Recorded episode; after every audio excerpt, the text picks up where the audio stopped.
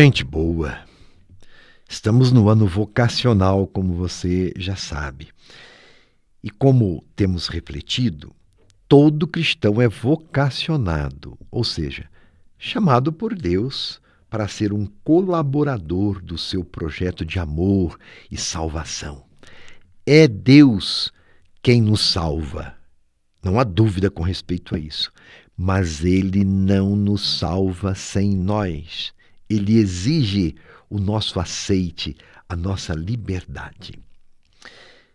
E hoje, para nossa reflexão, temos uma pergunta que é do José Geraldo, da cidade de Curvelo. Dom Darcy, como entender a missão do Papa na Igreja?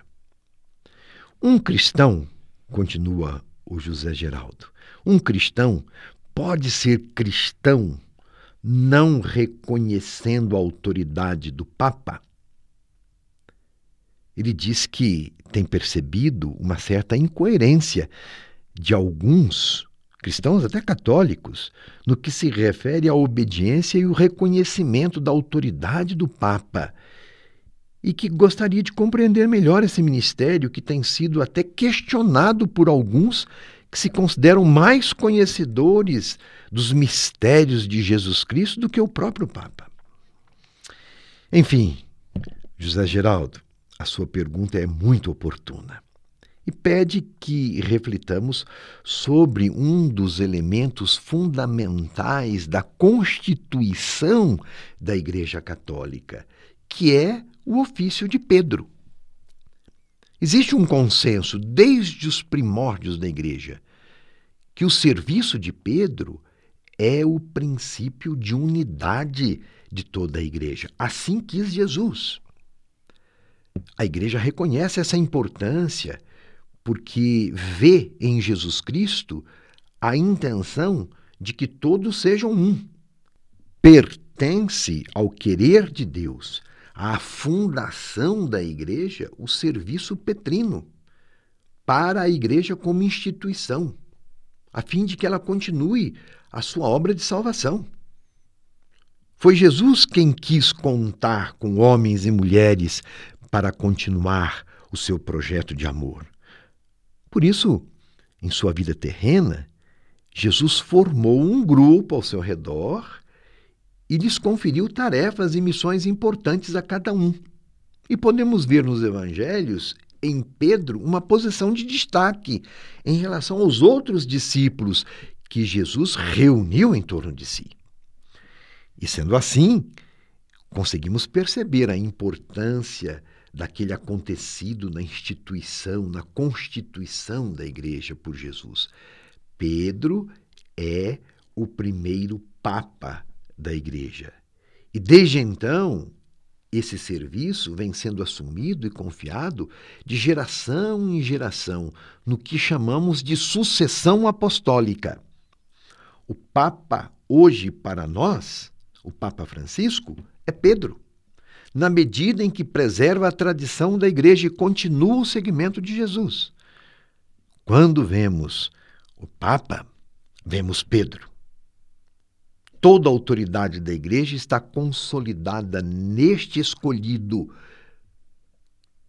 que, em unidade com os outros bispos, respondem ao chamado de Deus.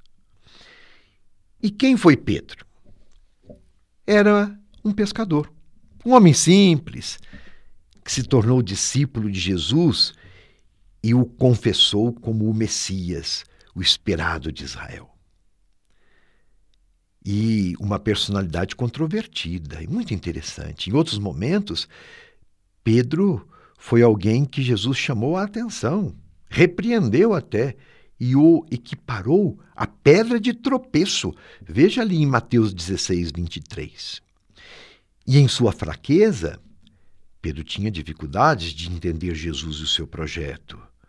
Na paixão, ele chega a negar Jesus mas após a ressurreição se torna um destemido defensor da sua causa, do seu evangelho. Por isso, ele representa a igreja na sua fragilidade e na sua força. Se antes foi comparado a pedra de tropeço, depois se tornou a pedra fundamental da igreja. Pedro tornou-se simplesmente, para a tradição das origens, o modelo do discípulo, zelo ardente de fé e afirmação clara de sua extrema disponibilidade. Simão Pedro, nos evangelhos, pertence ao número dos primeiros discípulos que Jesus chamou para segui-lo e para estar com ele. No grupo dos doze, Pedro recebe de Jesus o apelido de Kefas, que quer dizer pedra, Pedro. Ele tem uma posição de destaque entre os que Jesus chamou. Dirigente de comunidade, pregador missionário, é assim que ele é referido nos escritos paulinos. Pedro se destaca como nenhuma outra figura na vida de Jesus e na vida da igreja lá dos primórdios. A sua vocação é ser pescador de homens, a serviço do Evangelho. Ele incorpora ao mesmo tempo o modelo de bom pastor, ao qual se confiam a pastoral e a direção das comunidades. Na medida em que empenha a sua vida, nisso ele se torna modelo, testemunha da fé cristã e mártir. Pedro recebe de Jesus uma autoridade especial, por isso ele se torna a pedra de alicerce da igreja, que não poderá ser vencida e não será vencida pelas forças da morte e do inferno. A ele foi dado a atividade de ligar e desligar. Quer dizer, é ele quem toma as decisões jurídicas e doutrinais e é o intérprete da vontade de Deus. Ele é o vigário de Cristo na igreja e possui para isso autoridade para desligar do pecado e ligar à graça os convertidos a Cristo. Portanto, a ele foi dada a missão de ser vigia da verdadeira fé contra doutrinas errôneas, missão que igualmente se estende a todos os bispos nas suas dioceses. O Papa governa a Igreja na comunhão com os bispos. Ele é o primeiro no colégio dos bispos. O Papa, os bispos e os padres são chamados de pastores do rebanho de Deus. Portanto, quem está contra o Papa está contra a Igreja e os seus fundamentos. Está contra o Evangelho. Portanto, está fora da comunhão eclesial. Se coloca fora dessa comunhão, ou seja, se declara, se autodeclara excomungado. Isso é muito sério. O Papa hoje é Pedro. O seu exímio sucessor é Francisco, em nossos tempos. Quem rompe com o bispo de Roma, rompe com a unidade da Igreja de Cristo. E continuaremos a refletir coisas importantes, não é, para a nossa vivência cristã meu abraço e minha benção.